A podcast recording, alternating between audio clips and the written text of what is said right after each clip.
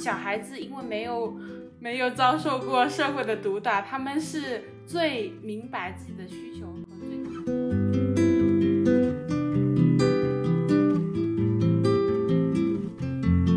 We're just walking, you and I. Hello，大家好，欢迎继续收听我们不输播客。呃，我们是一群生活在墨尔本的陌生人，因为小红书而聚在一起，所以叫我们不熟。那么今天这一期呢，在这个寒冷的墨尔本的冬季，给大家献上一期这个生活中和这个职场中学会拒绝。然后今天跟我一起聊这个话题的呢，有 Jolie，大家今之前也见也也不说见过，大家之前也听过她的声音的。大家好，我是 Jolie。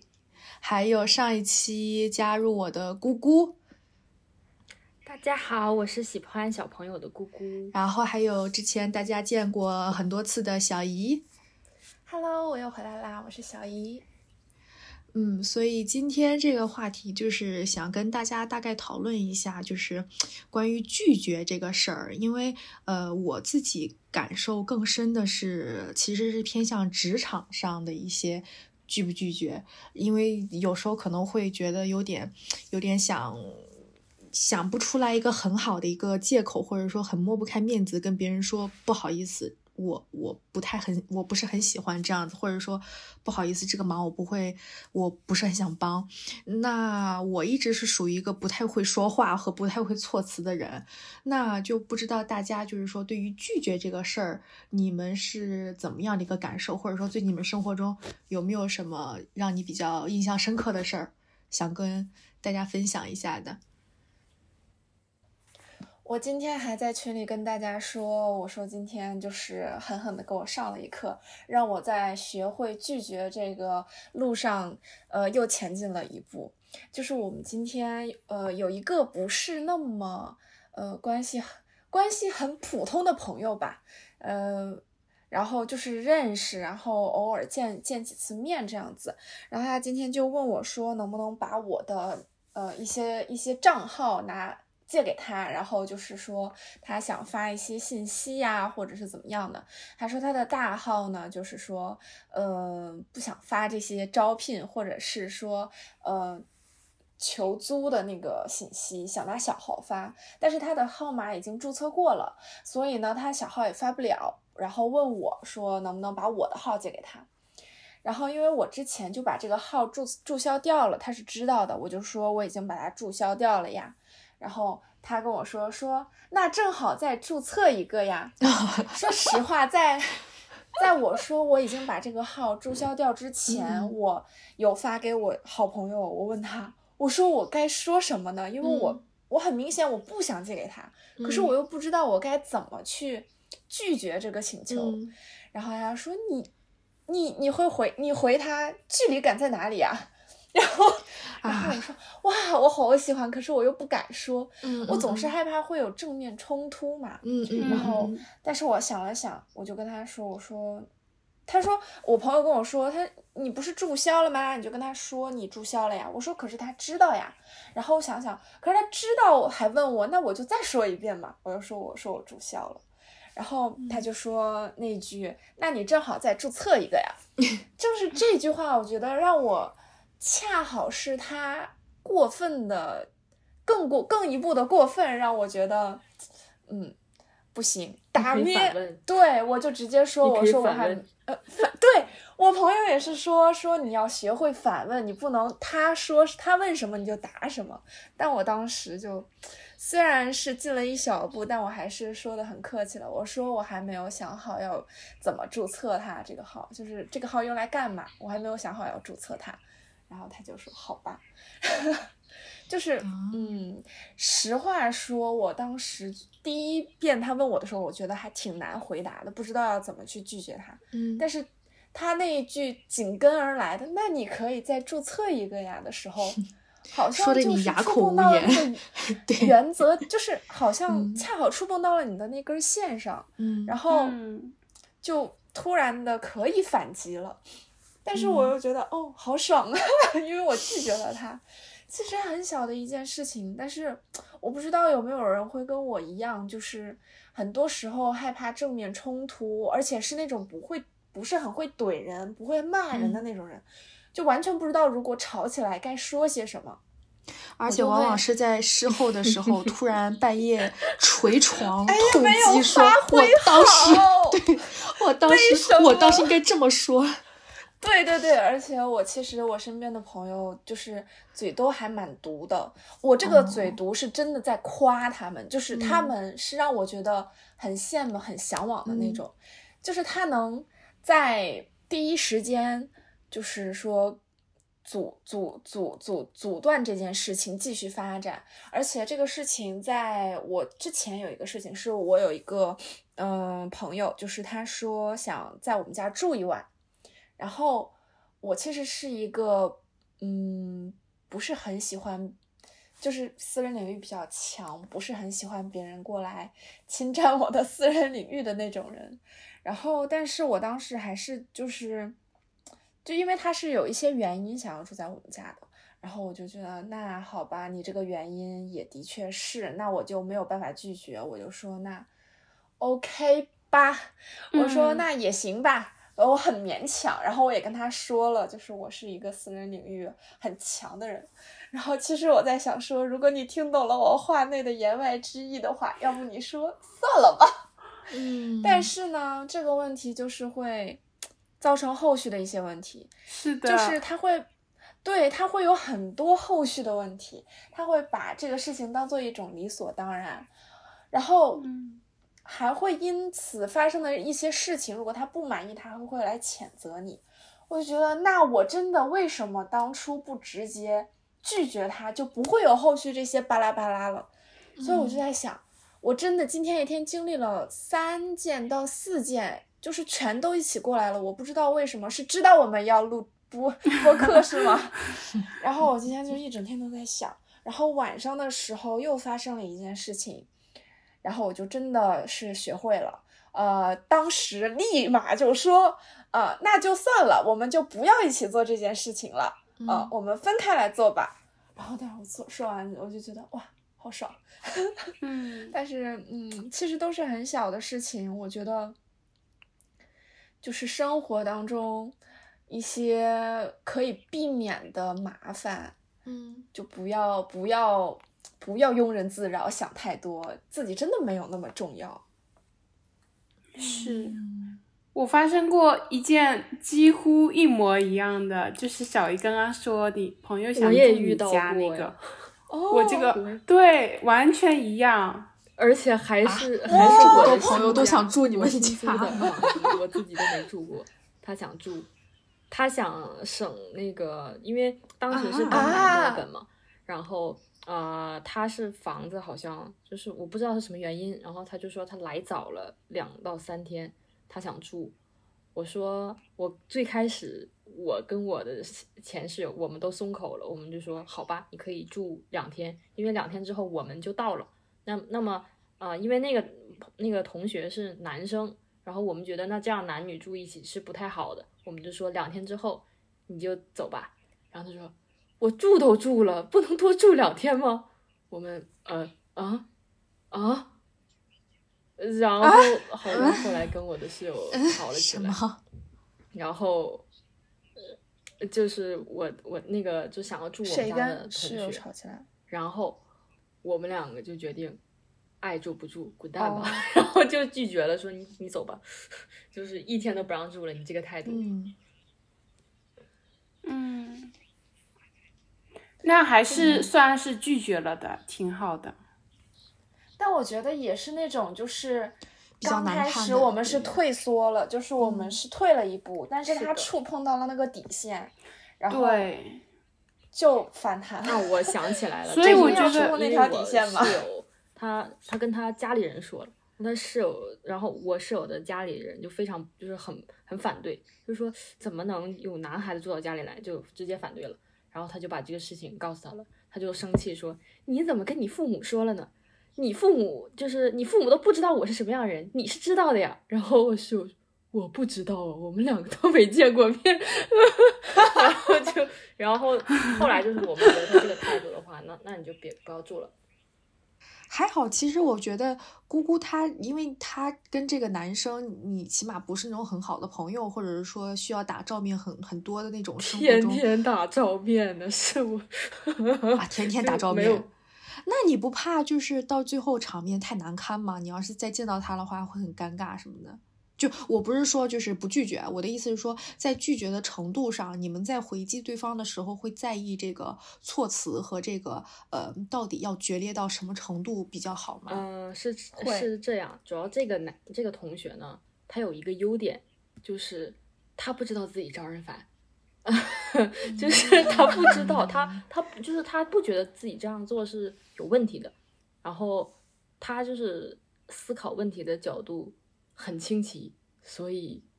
就他生气的点、在意的点，我们也觉得不可思议，所以就我们 就完全不在乎。嗯，但是正常的话，还是应该注意一下措辞的。我遇到的这个情况比较不一样。我遇到的这个是，反而是我玩的比较好的一个朋友，所以我也不知道该怎么拒绝。首先，我是，首先我是，我是属于那种当面我是很容易一股脑答应别人的人，然后我可能会后续的，然后就越想越后悔。对，我觉得这一点我特别不好，我应该就是当面就跟人家说清楚的。嗯对，然后我也跟小易一样，就是我后面就很委婉的解释，就希望他能听懂我的言外之意。但是我觉得这也很不好的一点就是，那个你的边界感不够清晰，就别人不知道你这到底是呃言外之意，还是在拒绝呢，还是在干嘛呢？就是嗯你自己可能觉得哦，我已经说的很委婉，你应该要明白，但是别人别人不一定这么想，所以我就是。还是说沟通的时候不够、不够有勇气吧直吧？截了当。我觉得还是分人，还是分那个接收信号的人是个什么样的一个呃理解程度。如果有些人就是即使你说的很委婉，他们也能直接能听出来，就是这个事情你很为难，但是算了。但是你之前明明答应了呀，你后面委婉的话，人家也不知道你在干嘛。那这个时候，我觉得就不能委婉了，你就应该找一个借口或者找一个理由，然后就是把这个事儿。嗯，所以我就觉得找借口这样就觉得啊、感觉在欺骗朋友的感觉，还不如就是真诚的拒绝别人，就是把你真实的想法说出来。嗯，其实人就是人有的时候他接收信息，他接收的只是这个信息的内容，他不在乎你是用什么样的方式去表达，他可能只在乎嗯你去、嗯啊，我我拒绝了，啊，这是真的对的，但就每个人不一，样吧。但也是分人。对，每个人不一样。但是你也不能要求每个人的思维模式都跟你一样，所以说最简单了当的方式，我觉得就是表达的清晰，表达的比较直面直白一点是最好的。嗯，嗯，然后边界感要很清楚吧，要要不然的话就是。你一开始会觉得哦都可以都可以，但是到后来你就自己慢慢越想越不可以，然后就开始后悔。嗯，就是要有清晰的边界感。我就是属于那种比较黏黏糊糊的，就是我很害怕伤害到别人的感情，然后我也稍微有一点讨好性人格的这种这种人，嗯所以我就其实对于拒绝别人这个事儿挺为难的。一是一开始我会觉得说与人为善，尽量还是不要打别人的面子，就是说如果对方要求什么事情，如果我能做到的话，我都会尽量去去做。如果说真的到最后很很困扰我或者怎么样，我会就是呃表现出来说这个事情让我有点为难啊什么的，我会心里期待着对方能 get 到我这个信号，然后并且退步。然后后来发现，如果对方没有没有这个意思的话，我就会很自责，我会觉得说啊，是不是我一直当老好人当的太 太烂了？别人一直觉得我是个老好人，好欺负什么什么的。我其实会陷入到这种自责里面。我倒有时候真的好像是对我来讲比较难去直接就是说不好意思，这样我不开心。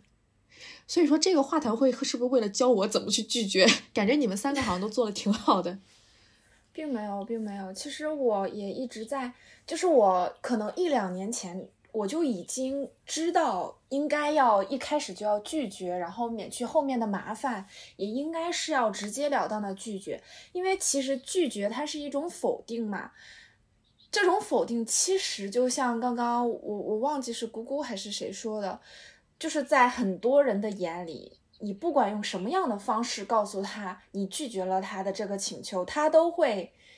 只听得到我拒绝你了。嗯他的内心都是哦，你不，你你拒绝了我的这件事情，无论你是什么样的措辞，你都是拒绝了。很多人会因此而不开心，这是一个你没有办法去控制的事情。嗯然后嗯我就在，我就很害怕，就是我也是那种很害怕让人失望，或者是说害怕他难过或者不开心，或者是跟我起冲突，怎么怎么样的。但其实后来想想，如果这个人本身的，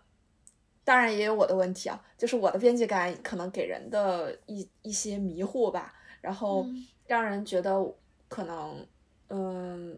边界不在那里，他他越界了，但是他又不知道，然后。嗯，第一是给他了一个错误信息，第二个是他本身可能边界感就不强，或者是说他本身这个事情就已经做的有些过分了，那我们就没有必要去给他这个面子，也没有必要去考虑他的感受了，他已经没有去考虑你了，对吧？就是嗯。人都是相互的，对，但是问题的关键就是。知道这么多，每一次我还是会 是这样的，每一次我还是会很害怕别人就是跟我起冲突，包括之嗯前我有一个就是室友，他是二房东，然后当时他就是不想退我押金，编了很多故事，就是有多离谱呢？她说她男朋友把她软禁起来了，她男朋友把她手机、把她的手机、钥匙都拿走了，所以她不能回我的信息。然后我说，那我要不要跟给你报警啊？说实话，我当时已经真的就是说，完全知道他是在演，但是呢，我又陪他演了一天。我问他，我说要不我给你报警吧？这样不行啊。然后她从她男朋友软禁她，到她账户限额，到她妈妈骂她，然后让她辍学，不给她钱，就所有的事情她都说了一个遍。最后的最后，我实在是忍不了了，就可能已经我觉得有点太过分了。然后我就给他发了封律师函，然后他秒秒转账，就是嗯。就是这种事嗯。情就会让你发现，其实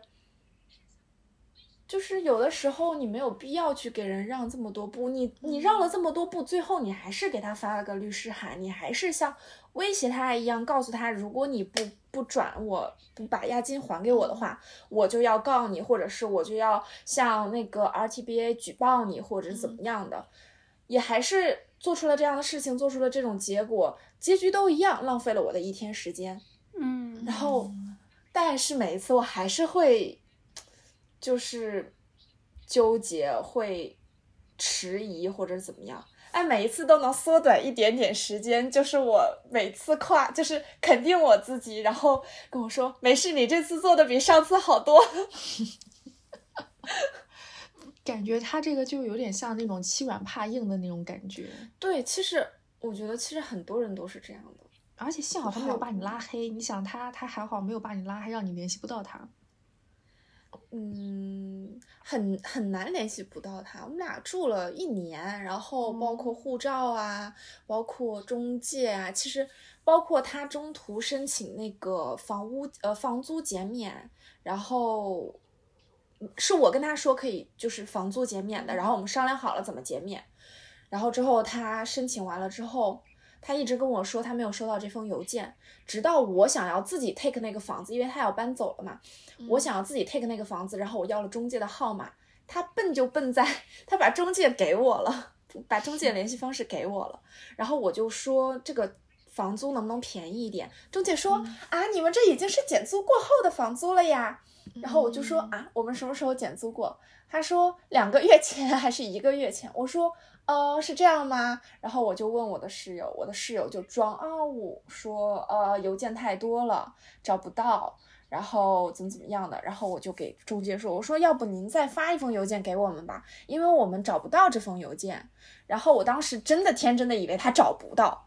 因为他说他把那个钱都存在了账户名下。我刚来，我也的确不知道，就是租房是有这么个账户还是没有这么个账户，怎么样的。然后中介就直接，可能那个中介小姐姐看不过眼吧，就直接拉了个群，然后发了个截图，就是很很很尴尬，你知道吗？群里静悄悄，除了中介小姐姐发的，什么都没有，没有任何人回复你。我我我尬在那里，我也不知道该接什么好。嗯，哎，挺过分的。嗯，所以要把自己的利益放在第一位吧，我觉得。嗯嗯，但像你们说的，其实给你们提供一个角度，是一个，比如说像我职场上的角度，就是像你们说的这种，就是嗯，把就是对方把自己的底线一推再推，一推再推。但其实我感觉这种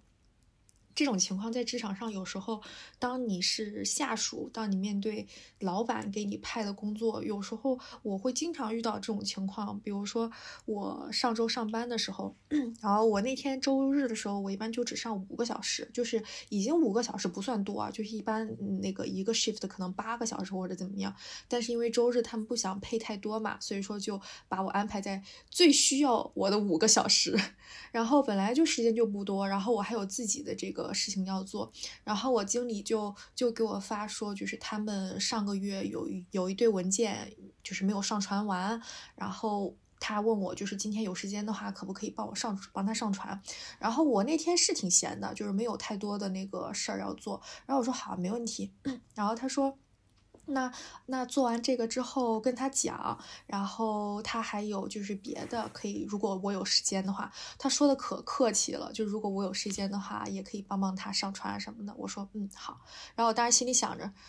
我把这些上传我就够了，我今天就干够了。然后等我把那些东西都一个个扫完、上传完，然后而且我们那个扫描机还是必须你扫完正面之后，你还要再翻过来扫背面，就挺麻烦的，就是要要搞一个，就是要搞挺久的。嗯然后正好他下午来了，然后他就说啊，你在传这个呀，谢谢你呀，什么什么的。然后我说嗯，没事儿，那个这个就剩最后结合结个了，然后那个马上传完。然后他说啊，是吗？然后看他转身进办公室里面，拿出了手掌那么厚的文件，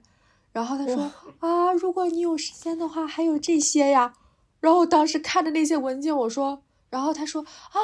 你你有时间再做，你有时间再做，不用着急。然后，然后我看着他，我就说，嗯，好。然后我当时就心想，老子才不做，就是就是那种给了你一部分，然后你做完了，然后他还有更大的在等着你，然后像，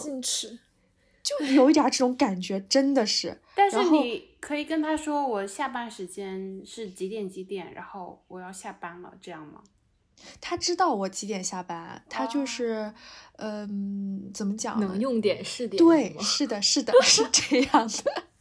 而且我一开始刚开始上班的时候，我是属于那种，嗯，别人交给我的活，我一定会很很认真、很尽职尽责的做完。就是我答应的事儿，我就会把它做好。所以说，一般一开始他交代我比较额外，或者是说对我来讲比较有负担的事儿，我其实不太会去轻易的去答应下来的，因为我知道我做不完，然后时间也不够，怎么样，然后我就会直截了当跟他讲说这个不好意思，这个我可能今天没有时间做。后来慢慢发现他也不是说不怎么找我啊，就是会跟别的同事说，然后但我看别的同事就是当下，因为他们在说话的时候，我也在旁边嘛什么的，然后别的就说好啊好啊，没问题，你放心什么什么。然后转眼就把文件撂一边儿，也就就也不会说再管他了，你知道吗？嗯然后我当时就心想，这个难道就是正确的职场生存方式吗？然后后来我就心想，那那我也同流合污好了。然后等他再问我什么事儿，我就说好呀好呀，没问题。然后如果我有时间的话，我就会帮他做个一二三。然后就是自己量力而行，就不会说像以前一样，就是宁愿自己去多加班也好，然后就是说，呃，多压缩自己的时间也好，就就去帮他完成这个事儿。因为我发现他其实并不会记得我的好，他的眼里看到的就只是这个事情完成了而已，他不会去在乎说这个事情谁完成的，完成的怎么样。嗯不好意思，有点我有一跑题了，嗯。没有没有，我我想问个问题，就是那如果说，可能我问的才是跑题的问题，就如果说你答应下来了，然后没有完成这个工作，然后这个事情如果出现了一些规则问题的话，要怎么办呀？他是每一次都会说，如果你有时间再做这种话吗？还是对他每次都会说，他每次都会说、哦啊，如果你有这是一个免责对声明，对对对对，是的，是的，而且就他还好哎说的很奇怪，就比如说他那天来跟我说，就是我就说就是他今天给我的那一沓文件里面，然后我说这有两个这个是找不到的什么什么的，然后因为对于这些东西来讲是他的责任和义务，要把这些信息都对好之后再交给我扫描，然后他就说你不知道可以在那个啥哪哪哪找到吗？就是从来都不是我的职责范围之内。我说我不知道，然后他说啊，我可以给你看。然后我说嗯，我现在有点忙，还是等会儿吧。我说可以让前台小妹妹教我。他说哦，那也行。就就这个，我就突然为什么想到这个事儿，就是因为突然刚才小姨说的那个事儿，就是说就是要办账号的事儿，就是你嗯可能回一句说、哦我已经注销了，然后结果对方那个人来了一句说你可以再注册一个，对就就这个性质有点像那个，你知道吗？就类似于说这个事儿我已经跟你表达了，就是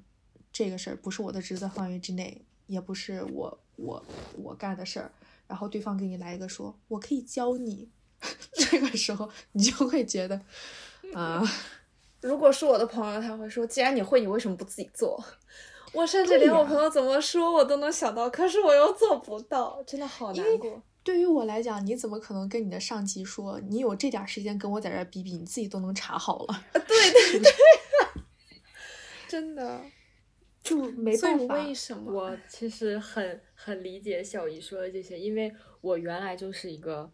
呃不不会拒绝的人，然后我甚至就是因为不会拒绝产生了一系列事情，导致我出现了严重的心理啊问题，然后特意去看了心理医生，然后所以说我就是心理医生他给我的建议，我觉得还是很管用的，我可以在这里分享出来。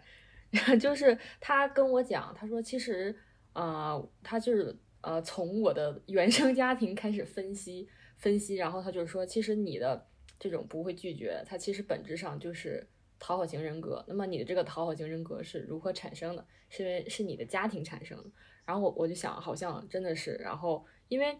呃，我就是在我看来，为什么学不会拒绝，就是最关键的点是在于。我们是那种没有原则的妥协，就是不会表达自己的需求，就自己的情绪不会表达。然后我就想，好像我的家庭就是这样，就我们在我们的家庭，就是尤其教育女孩儿，就是我们不可以有自己的消极情绪，嗯就是可能一旦我们表就是发泄，就是可能觉得啊、有点难过，想哭，就是我们连哭都嗯不会被认为是就是不懂时事是吗？就是不乖对，。就是时间长了之后，我们就不会表达嗯情绪了。然后其实形成讨好型人格的最重要点就是，首先是已经不会表达情绪了。然后他给我的就是建议，就是说，当你产生消极情绪了，就是如果说遇到一件事情你不想去做，那么这个时候不要立刻答应，先沉默，至少沉默几秒钟，要给自己一个思考的时间，因为他说人一旦就是不会拒绝了之后，他其实是会形成一种惯性，就是他会习惯于呃不会拒绝了。就是这是正常的，说不要因为这个给自己心理负担，说哎呀，怎么就是后半夜想怎么没拒绝他，气死我了。就是就是他说这个是很正常的，因为你这个是已经形成一种惯性了。然后他接着建议就是说啊、所以说当时答应下来了也不要紧，就是就是当时没反应过来也不要紧，就是事后及时找到对方，表明自己的真实想法嗯即可。就我我就是通过他的，就是也不是说教学吧，就是他的建议之后，我就觉得，啊、就开始学会拒绝了。我是从今年才开始学会拒绝，我就举个小小的例子，就是我的大学同学，他给我发微信，啊、问我那个，呃，你现在忙吗？我要给你打个电话，然后一个电话打过来，然后他问我你最近在干嘛？我说生病发烧，然后他说那个啊，那我下周一要出去旅游，那他是周末给我打的电话，他说我周一出去旅游，我我本来把我们家猫送到了那个呃朋友家，然后但是我朋友突然有事儿，那个送不了了，所以说我要把猫送到你这里。我说啊，这么突然吗？他说，嗯，因为我不想找别的人啊。然后他，然后我我说，哎呀，我这两天身体不太舒服，我觉得我这个、嗯那个给给到位了。对呀、他说，对，然后他说，这样吧，我一会儿去那个，我开车，我把猫先送过去，先那个你们什么鬼？因为他知道我家有猫的，因为我家也有只猫，然后我我我自己是住一 B 一 B，、然后他要把这两只送过来，我就想，那这三个不容易打架嘛？然后所以我就说那个，我说我最近一直在生病，但是我当时是真的一直在生病，然后我就说，嗯，要不就是我怕他们打架，他说我知道啊，所以说我一会儿把猫送过去，这样吧，我我请你吃个饭，然后我把猫给你送过来，然后你就就是也不用太管它。我说他们不会乱拉 乱尿吗？我说我这个屋子全是地毯，嗯，他说应该不会，没事儿，我一会儿把猫送过来。啊，我我说实话，我当时还是那处于那种惯性，就我不会拒绝。我说那行吧，那你一会儿送过来吧。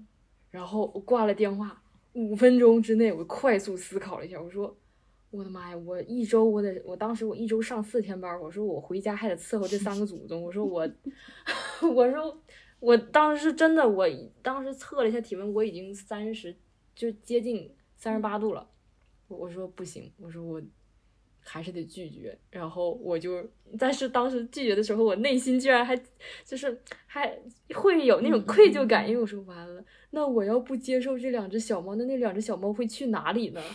难道要在家里放一周吗？然后我说，我说算了。我说不行，然后就内心纠结了这几分钟，纠结了好久，然后我就觉得这这五分钟过得好慢，然后后来就下定决心，我说不行，我说我必须得拒绝，我说这是算是我人生第一次拒绝，我必须要硬气起来，而且我一看聊天记录，我上周给他就七天前给他发的消息，他完全没回我，哦 然后然后我觉得那我其实我拒绝你是是嗯合理的呀。本来也是合理，然后我就是给又给他发微信，我说不行，我说我发高烧了，我说我接待不了，你找别人吧。嗯然后就就是这对我来说就是人生第一次拒绝，就是让然后我其实反思了一下，就是不会拒绝人其实有两种特点，就首先就是小姨之前也说过，就可能觉得是不是说不过别人，其实我总结就是语言表达能力欠嗯佳，是的，就是通俗来讲就是嘴笨，骂不是的，是过别人的，。是的，就是有的时候，然后第二种就是觉得，呃，其实是我觉得是跟逻辑能力是有一定关系的，就是通俗来讲就是脑子反应慢半拍儿，就是就很容易被人就是带着走，就什么意思？就是他可能给你套了一个像像是套了一个公式一样，然后他就说，哎，你看，然后怎么怎么样，然后所以嘛，这样这样，你看你觉得呢？然后你就说，哎，他说好像有道理。然后，但是你等等到夜深人静的时候，你就想，这纯这不是纯纯歪理吗？就就是，但是你当时是，就是其实这种事情发生的关键就在于，其实人家是是知道你是一个不会拒绝的人，才会发生以下的对话。我觉得这是一个很重要的因果关系。就是如果说他知道你是一个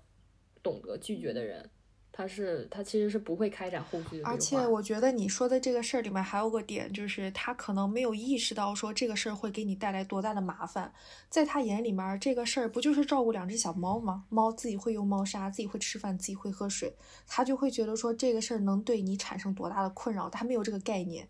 他就是，对我我觉得这一类人就比较不会共情和体谅别人。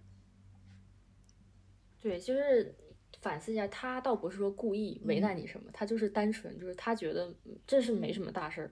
嗯，就这种。而且不一定，你一直跟他说哦我生病了，然后他可能就没有 get 到你要传达的信息，他不一定心里就想着说生病生病看医生啊，跟我说干嘛？啊，对，可能可能是这样。恰好 是太为别人着想的人和不为别人着想的人嗯之间的对话。嗯嗯嗯嗯，是的，对，就可能就是太有道德了。然后我现在就是很会，就是也不是说很会怼人，就是开始会怼人。就我有个同学，就是他会让我去给他签到，我不明白这门课他也不记出勤，他让我去签到干什么？我说这门课不记，他说啊，我为了好看点。然后有的时候他说算了，这门课我不去听了。然后，然后他就，然后可能我平时就是可能我说好吧，然后但是我现在就是说，不是你来了也不听啊，就就是是就是逐渐，其实我觉得逐渐毒舌其实会给自己减少很多麻烦，是的，减少内耗，是的。但是我就是属于那种，我所有的事情都都卡在中间，就既没有说是到了那种他惨到我真的是。要用道德来绑架我自己，然后 去对他好，或者是说他坏到让我觉得深恶痛绝，直接触发到我的原则性，然后让我去反击他，就恰好卡在中间。我觉得好像的确我帮他也不是什么大事儿，但是呢，我会自己不是那么舒服，但是又没有到非常不舒服的点，只有说当他达到了让我觉得哦。已经非常不舒服了，我不可以再继续了，然后我才会反击。我觉得这是一个让我觉得不知道怎么去形容，或者是说我不知道这个东西到底要怎么去转变。然后我又总觉得人不能够就是说完全没有道德或怎么样，我是会那种 PUA 我自己的。我明明知道其实你没有道德，别人就没有办法来道德绑架你自己，但是你偏偏要自己保持所谓的道德。我不知道到底为什么要这样。那就是，也可能是从小到大，就是家长或者是学校都跟你说，你要比如说给老人让座呀，呃，比如说尊老爱幼啊，怎么怎么样的。但其实有很多不合理的点，就比如说，嗯，你累了一天了，你可能比老年人累多了。老年人在家 休息了一天出来，我就散散步，但是这个时候你要给老人让座。嗯，说实话，我觉得它是非常不合理的一点。但我以前就是完全觉得他是老人，我再累我也是应该给他让座的。然后慢慢从大学开始学习，虽然进步甚微，但是呢还是有努力学习去拒绝别人的。然后我就会想明白很多事情，可是真的实施起来又稍微有一些困难。唉，嗯，而且。其实就是你自己就是的自我束缚对过多，就是你的对自己的就标准太高了，就是通俗来讲，你太有道德了。而且有时候，比如说我跟我跟我妈探讨一些，就是说会生活中会让我比较不爽的事儿，然后我妈就会用她的观点劝我，就一直她一她会一直说的一句话就是说啊，吃亏是福，吃亏是福，不要怕吃亏。对，就大度一点，就是不要怕吃亏。对我妈也是会说，我有时候就是说话太呛了。她说你你你有时候说话太呛了，怎么讲？但事实上，我觉得我的这个呛真的已经太微弱了。在这个社会上，我经常是那种 呛不过去的人。嗯，你说这个事儿，我突然又想起来，就是前段时间。我我也是发生，就是在职场上面，我跟我同事这一个事儿。因为一开始我一般在职场上都是比较那种，挺挺老好人形象那种，就是比较比较随和，然后也没有跟谁有任何的正面冲突，也不跟别人乱八卦，或者说就是我从来都不说别人坏话什么的。然后，呃，我们的制度等于说，就是我跟另外一个同事，我们俩就是各干各的事儿嘛。然后他有他的客人，我有我的客人。然后我们俩都是拿底薪嘛，但是他的话，呃，他干不同的项目的话，他可能有一点点就是抽成，但是不是很多。然后，但是对于我来讲，我每个小时不管干不干活，或者说就是干什么，都都是都是这个一个一个工资嘛。然后那一天。嗯，他是有四个客人，然后中间有两个小项目，然后我这边是有三个客人，然后他就跟我说，就是他第一个就是那个小项目，就是他问我，他第一他先问我说你要不要做，他他的意思是要不要让我做，然后他的意思就是说他觉得我这边客人没他多嘛，那他不想干那么多，然后我当时我理解了他的意思。他没有明说，但是我理解的他不想那么累。我说好，可以，那我这个我帮你，我帮你做，没关系，没问题。然后结果等过了一会儿，他又过来问我说：“哎，那第二个你要不要也做？”我当时就有点恼了，就是所以说我我其实也是一个不会拒绝的人，但是我只要上头的时候，我就会很很严，我也是是。然后我我当时就愣住了，我当时就心想，这种话怎么能问出口呢？你知道吗？我就觉得这。他到底在想什么？就是，然后我就直接说：“哦，不好意思，我那个时候要吃饭。”然后他说：“哦，那好吧。”我我就想，这个跟那你为什么要这样对我？一样的。然后当时想，嗯，为什么要这样对我？你知道吗？我就觉得说，我一直对你这么好，然后平时我也特别关照你，什么什么，我就觉得，为为什么会？会这样对我，其实我当时会觉得很委屈。我我其实我我的委屈大过于我心里对他的指责，就很奇怪。嗯，但其实我们没有做错任何事情，只不过我们让别人看起来，呃，不，我我们在别人眼里看起来是那种太随和了，然后对太友善了，让别人觉得你你你是可以被欺负的人。对，是的，是的，是的。而且你时间长了，就是你一旦开始学会拒绝的时候，其实你周围人是会觉得奇怪，对他们会觉得你你干嘛这样？他的对对对，他奇怪的点在于，哎，你怎么没有像以前那样老老实实的接受我的？他甚至会觉得你不对，接受我的要求。对，对，像有些时候，比如说我我我，他们说一些想让我做一些事情，然后我我有突然有一个小警铃，然后心想这事儿不对，然后我可能就。直接就是表现出来比较抗拒的，就是啊不行啊不太行，就是我当下的脑子我还转不过来说一些，就是我该怎么样表达这个话比较委婉，比较说出来让人舒服。我可能当下能做到的就是啊不太好吧啊不太行，然后这个时候他们就会说啊你怎么了？今天是不是心情不好什么什么？我当下这个对这个心情不好，心情不好。对呀，我之前有一个，嗯继续。不好意思，我我主要我只是想说，就是每每这个时候到晚上我反思的时候，我就在纠结说啊，是不是这点小事儿就是帮别人做了就算了？然后脑子里就会不停的想什么，就是想那个《甄嬛传》里边那个，要不然大清总觉得准哥儿你小气，我就 总想到那个，我以为是数砖块。就总想到他那个他女儿说说你准哥儿小气，就总想到这个画面。但我觉得其实正是因为这些一个一个很小的细节垫成垫，把这些像砖头一样垫起来的，把它架高了，他就觉得他自己的姿态高了。对，是的，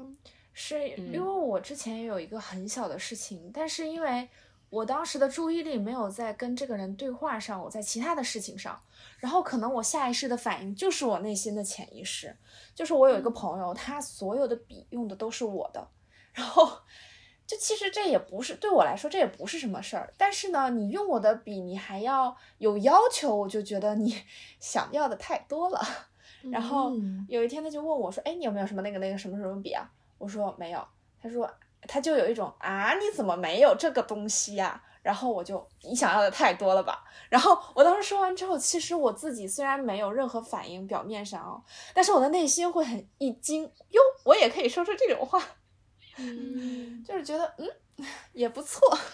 就是上头了。当下是不是当下？其实那个时候是挺对，因为我的注意力没有在对话上，我没有在就是考虑对方会不会因为我这句话。嗯，有什么样的感觉，完全没有考虑他的感受，我就是想当下的即时反应嘛。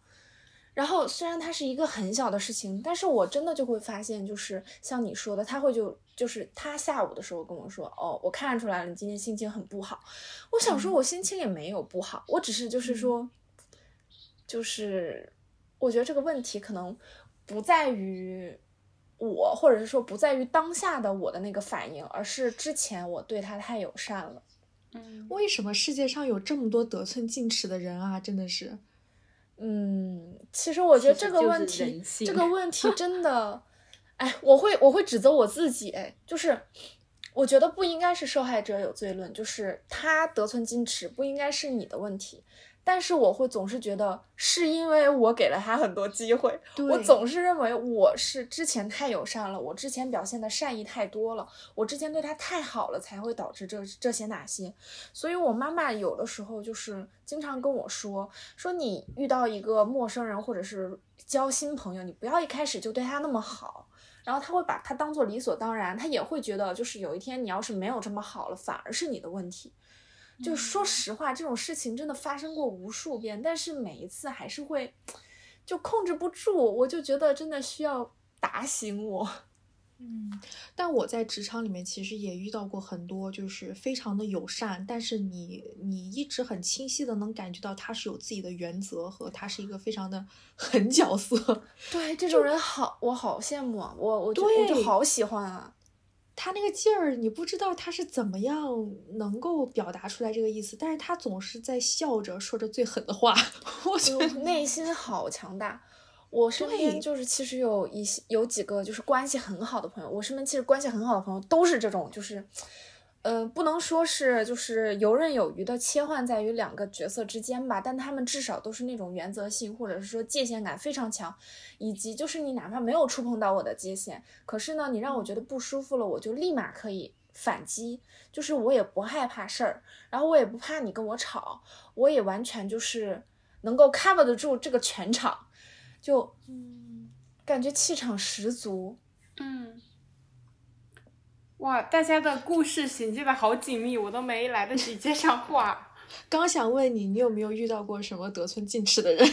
我好像还是被家庭还是保护的太好了，好像跟你们的比起来，我的都不算什么。但是我很想你们刚才说的故事让我想到的几个点吧。第一个是让我觉得我们要就是勇于打破自己的人设，就是要跟过去的自己说拜拜的那种感觉。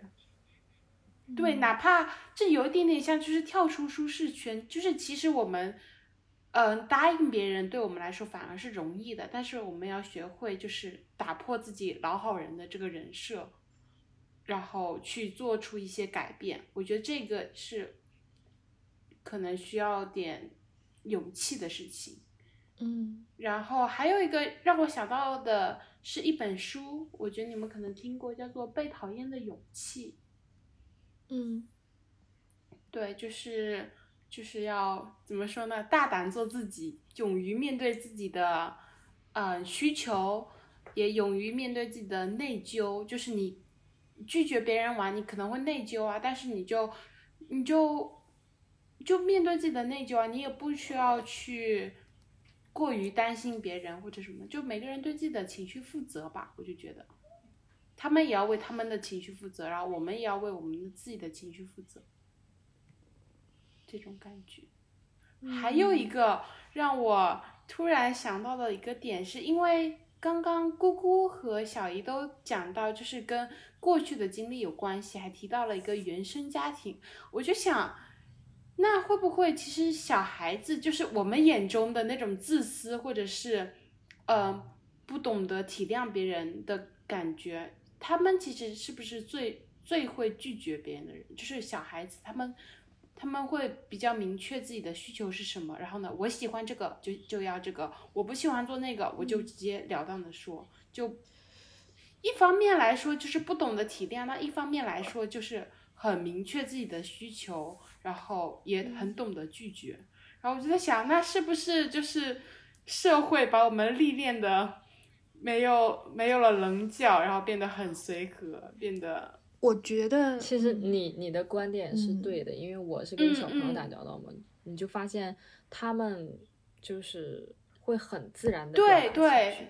就至少我看到的都是我看到最大的小孩才五岁，他是不可能说是去隐藏自己的的情绪的。就我举，就像上周吧，我们那个小朋友就是辛辛苦苦搭了一个，就拿积木搭了一个特别高的塔。然后我们班那个有一个有自闭症的小孩，他就是很喜欢搞破坏，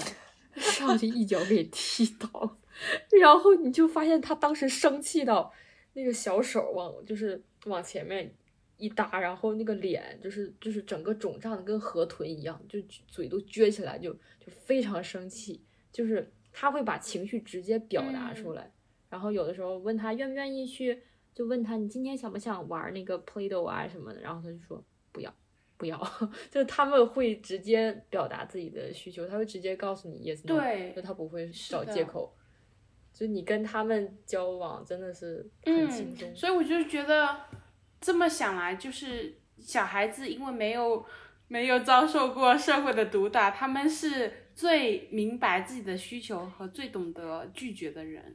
就是某种程度上，我们又称作自私，但是某种程度上又是最懂得保护自己的那那那批人，就是挺好的。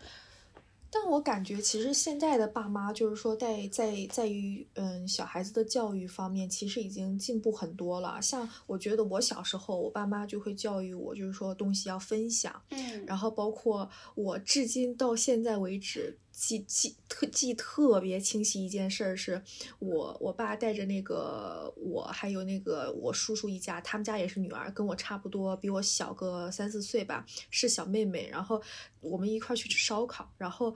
点了烤鸡翅，给我们俩一人一个。然后鸡翅上来之后，一个大一个小，而且是差别很夸张，真的一个特别大，一个特别小。然后那我们俩都很喜欢吃鸡翅，你知道吗？但是呢，在那个情况下，我爸就要强迫我把大的让给妹妹。那个事儿，我觉得让我悲痛到现在，让我吃多少个烤鸡翅，我都补不回来那个悲痛。好难 过。就强迫小孩子一定要去会分享，去呃去懂礼如果说别人啊看上自己的，对，看上自己的东西，然后家长就会说送人送给他，送给姐姐，送给妹妹，送给妹妹，没关系没关系。哎呀，你有好多，你有好多，送给人家又怎么样？所以我觉得以前大人们好像不太懂，就是说尊重小孩的感受。但现在我觉得很多就是九零后的爸妈，他们其实在在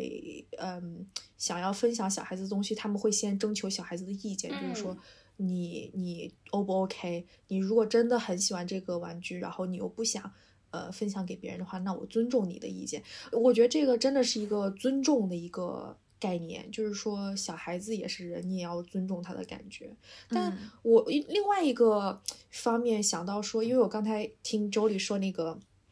表达情绪，就是小孩子会最直接表达拒绝和那个说不要的情绪，但是我觉得人长大过程中，嗯，你有时候直截了当表达说不不要或者说不好，有时候确实是会伤人的。嗯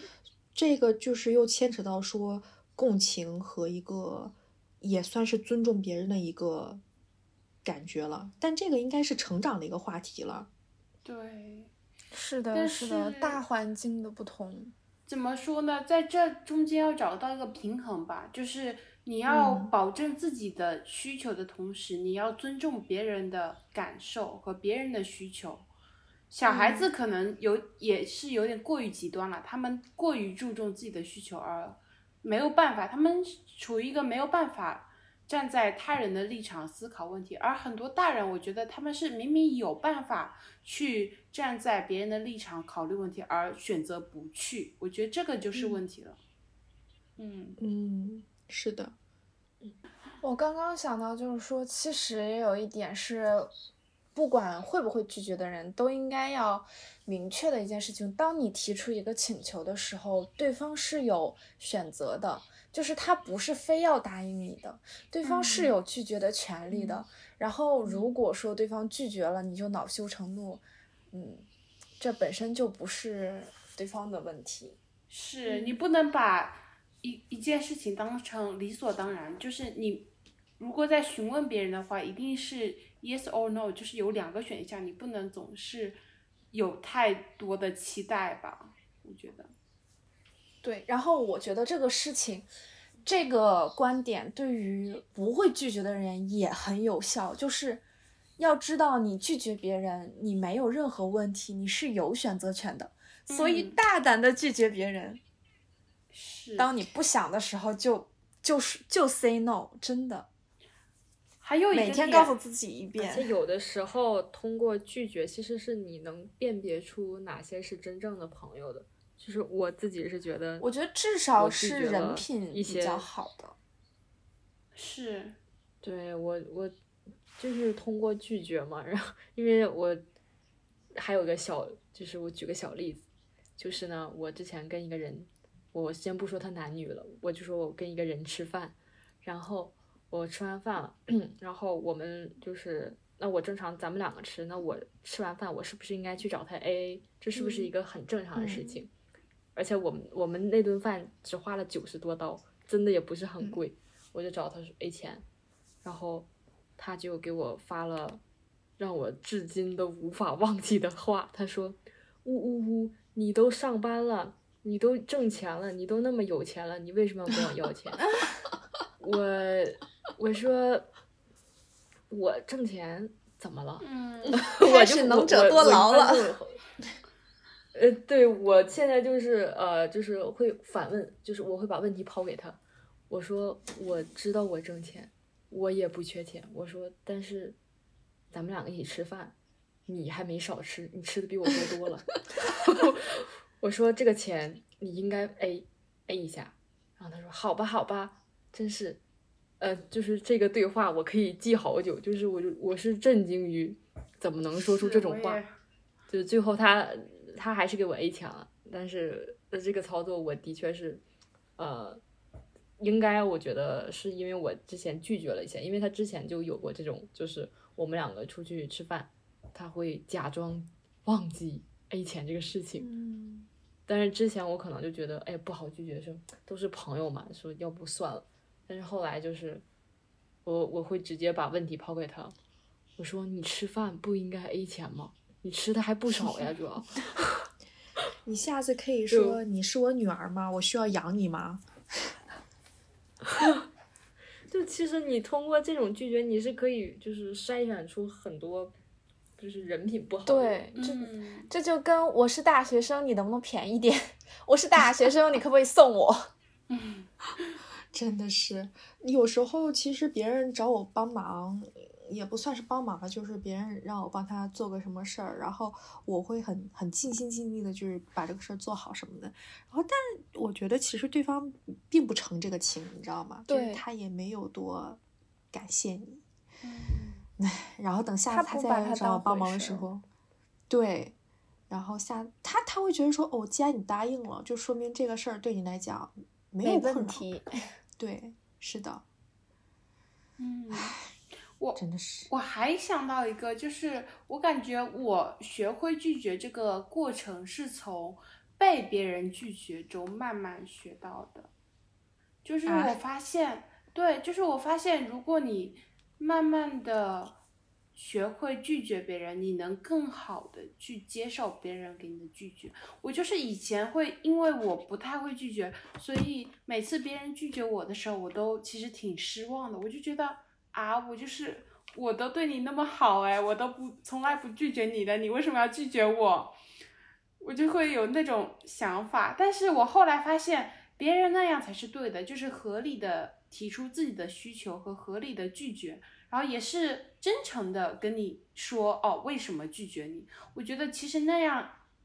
也不会让我有特别特别难受，所以我就觉得，嗯对这个过程里，我就慢慢的学会哦，那下次我遇到这样的事情，我想拒绝别人的时候，我应该怎么说，说得清楚，要怎么说，说得真诚。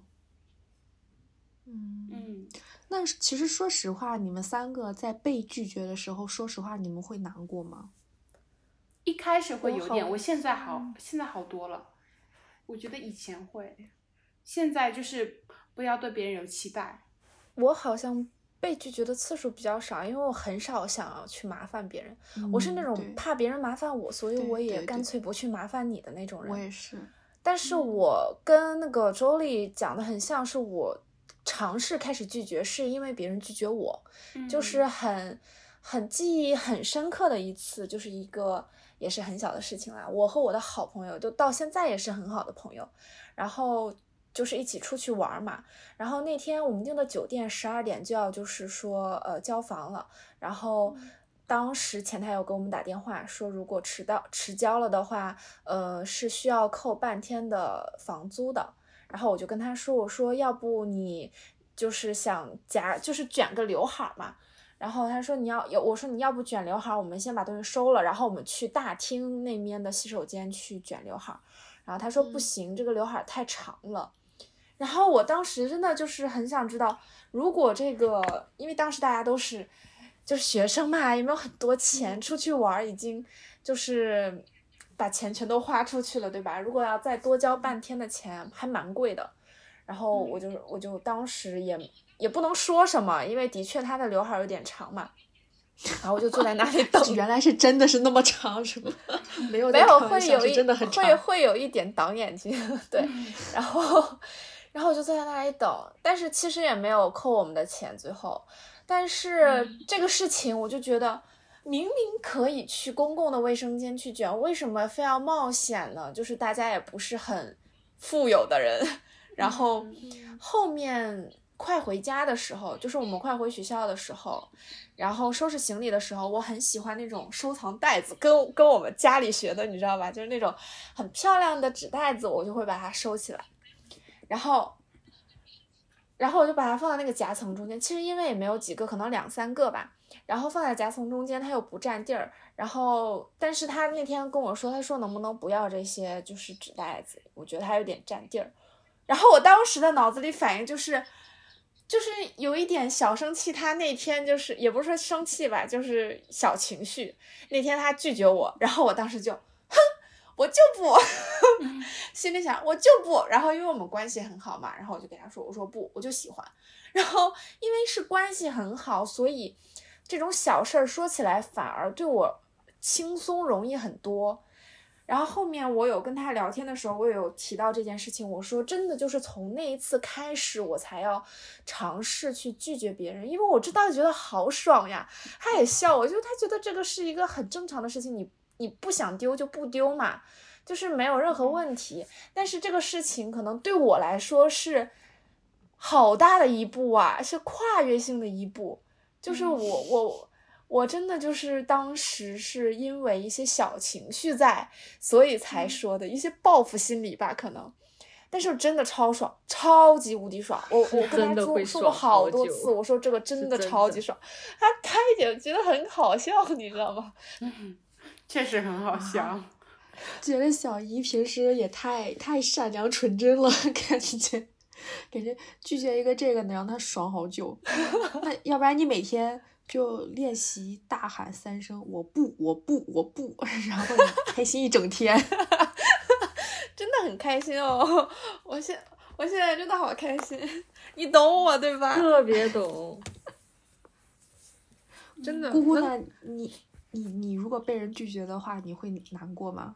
嗯，总被人拒绝习惯了，就是让我觉得其实最开始很难过是为什么？因为我。觉得我其实对我周边的人就是都特别好，然后他们的要求呢，我也尽量去满足。但是呢，我一旦开始提要求，只是小呃，只是小小的要求，但是他们就会拒绝，然后我就会觉得，嗯，为什么拒绝我呢？我就是我都没有拒绝你，你为什么要拒绝我？但是时间长了就发现，那其实每个人都是要。就是以自己为中心嘛，就是自己的需求才是最重要的嘛。感受对，后来也都理解了。嗯，是的，是的。那在节目的尾声，我觉得可以请各位主播给大家推荐一种拒绝别人的适当合适的姿势，怎么样？姿势？我们从小对，就是。方式姿势这个梗是不是有点老？不好意思，我有点我有点古早了。没有没有。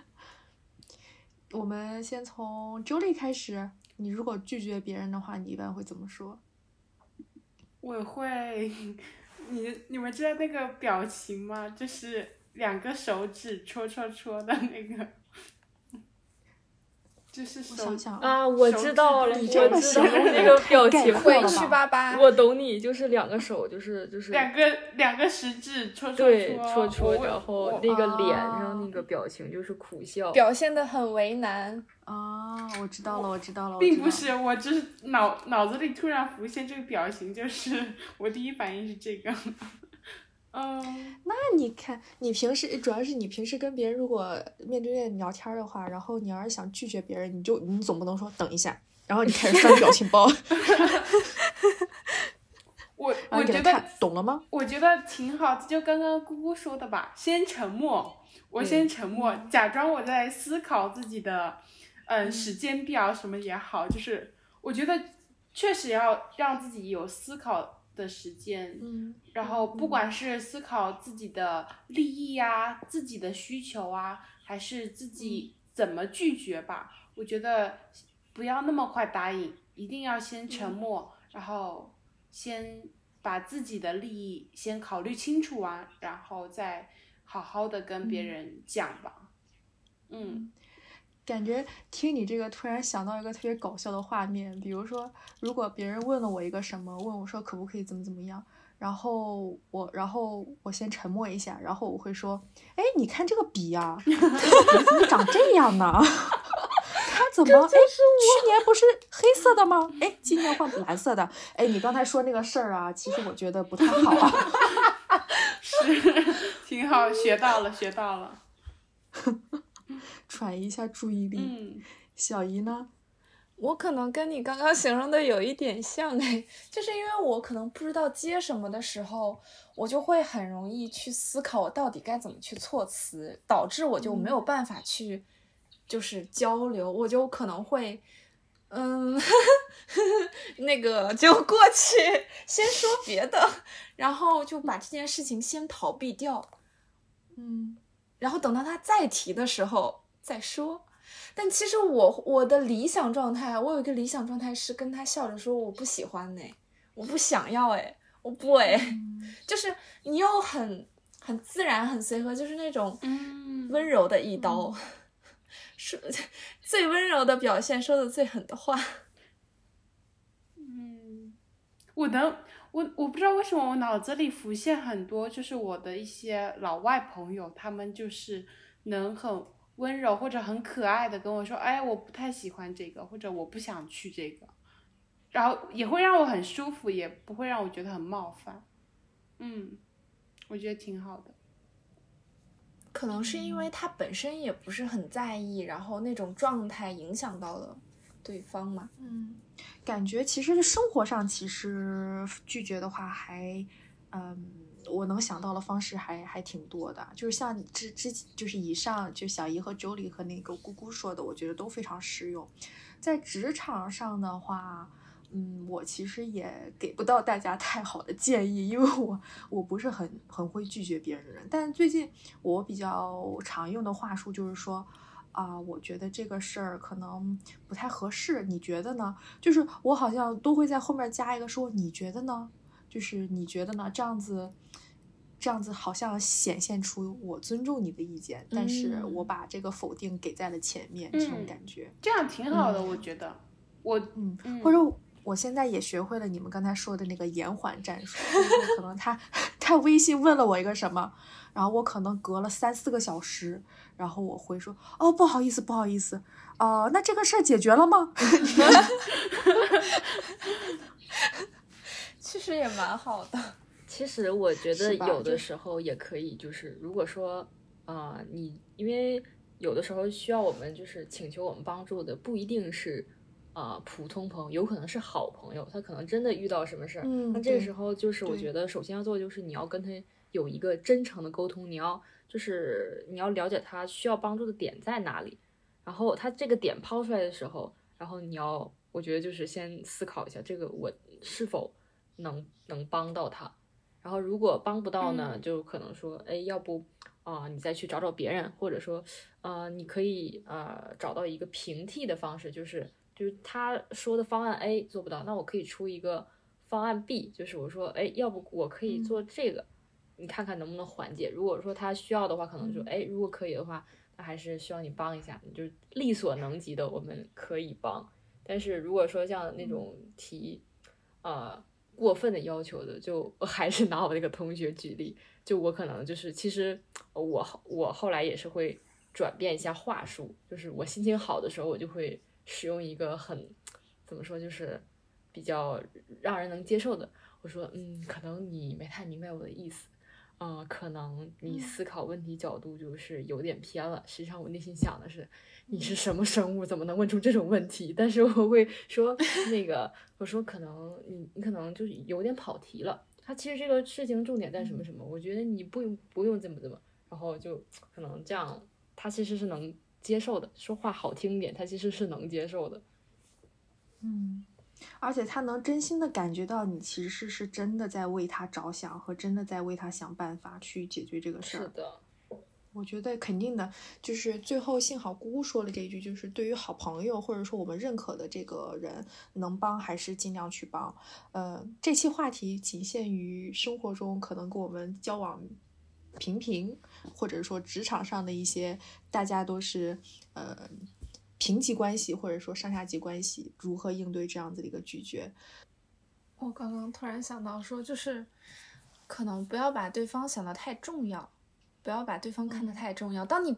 就是不那么在意对方的感受的时候，很多时候你是可以更理性、更冷静的去，嗯。去探讨的，就比如说我之前兼职的时候，然后那个经理就因为我是想应聘周末的，然后当时应聘完了之后，经理后来跟我聊的时候就想说，能不能周一到周五再就是给我多排几天，周末就尽量不排班。然后我就说，我因为我是真的认为当时我们只是纯利益关系，没有任何感情。然后我就跟他说：“我说我来应聘的时候，我还是更期望周末能够给我排班。但是如果说你周一到周五给我排了多少多少班的话，我可能会比较吃不消。我还是更愿意周一到周五最多排几天班，尽量还是安排周末这样子。就是当我没有把它看得那么重要，我觉得嗯，大不了就不干，大不了换一个的时候，好像我就会变得不那么。”就不那么过分考虑对方的感受，嗯。嗯，然后我就可以更容易拒绝对方，嗯，而且有些事儿上，我感觉其实也不要，也不要把自己在对方心里的地位看得太重要，就不一定你拒绝这个事儿，别人只会说哦，好吧，就对，别人也不疼不痒的，嗯，没有错，自己的就是不要把自己看得太重要，也不要把对方看得太重要，嗯。嗯嗯是，但是这个事儿如果说到最后让一个人难受的话，可千万别让自己难受。嗯，说的太好了，这个真的很重要。好，那今天的内容我们就录到这儿。非常感谢大家收听这一期的《我们不熟》。如果你对今天的话题有任何的呃故事，或者是想要告诉我们的话，或者想要跟我们讨论内容，欢迎给我们评论或者给我们发私信都可以。也谢谢今天加入这一期话题的小姨。再见啦，我们下期见喽。还有周丽，谢谢大家的收听，下期再见。还有筷子妈妈姑姑，那我们下期再见啦！我是剪辑小鹿，我们下一期再见啦！大家拜拜，拜拜，拜拜。